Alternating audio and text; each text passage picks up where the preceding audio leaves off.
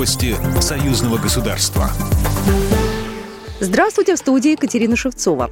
Сотрудничество России и Беларуси в газовой сфере обсудили чрезвычайный полномочный посол Беларуси в России Владимир Семашко и глава «Газпрома» Алексей Миллер, сообщает пресс-служба «Газпрома». Встреча прошла на полях Петербургского международного экономического форума. Ряд изданий заявляет, что Миллер и Семашко могли обсуждать создание в союзном государстве единого рынка газа. Ранее Александр Лукашенко рассказывал, что на последней встрече с Владимиром Путиным обсуждались вопросы поставок нефти и газа. В 2019 и 2020 годах цена на газ, поставляемый из России в Беларусь, не менялась.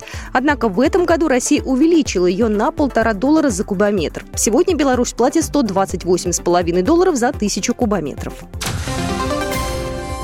Беларусь получила второй транш российского кредита. В соответствии с соглашением между правительствами Беларуси и России о предоставлении правительству Республики Беларусь государственного финансового кредита, заключенным 21 декабря 2020 года, 2 июня 2021 года на счет Министерства финансов поступили средства второго транша государственного финансового кредита в сумме эквивалентной 500 миллионам долларов США. Напомню, что первый транш был предоставлен Беларуси в декабре прошлого года.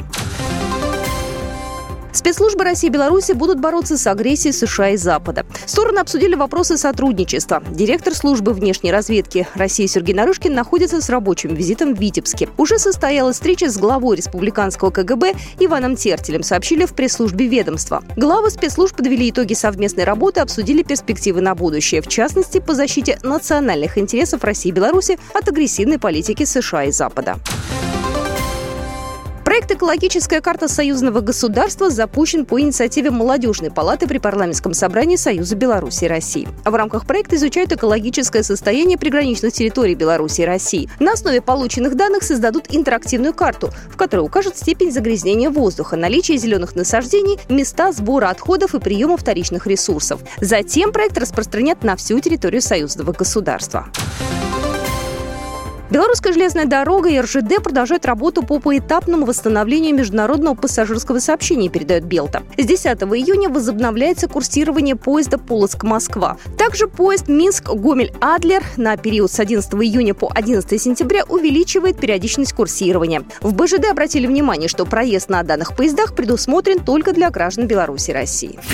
Программа произведена по заказу телерадиовещательной организации Союзного государства. По вопросу размещения рекламы на телеканале «Белрос» звоните по телефону в России 495 637 6522. В Беларуси плюс 375 44 759 37 76.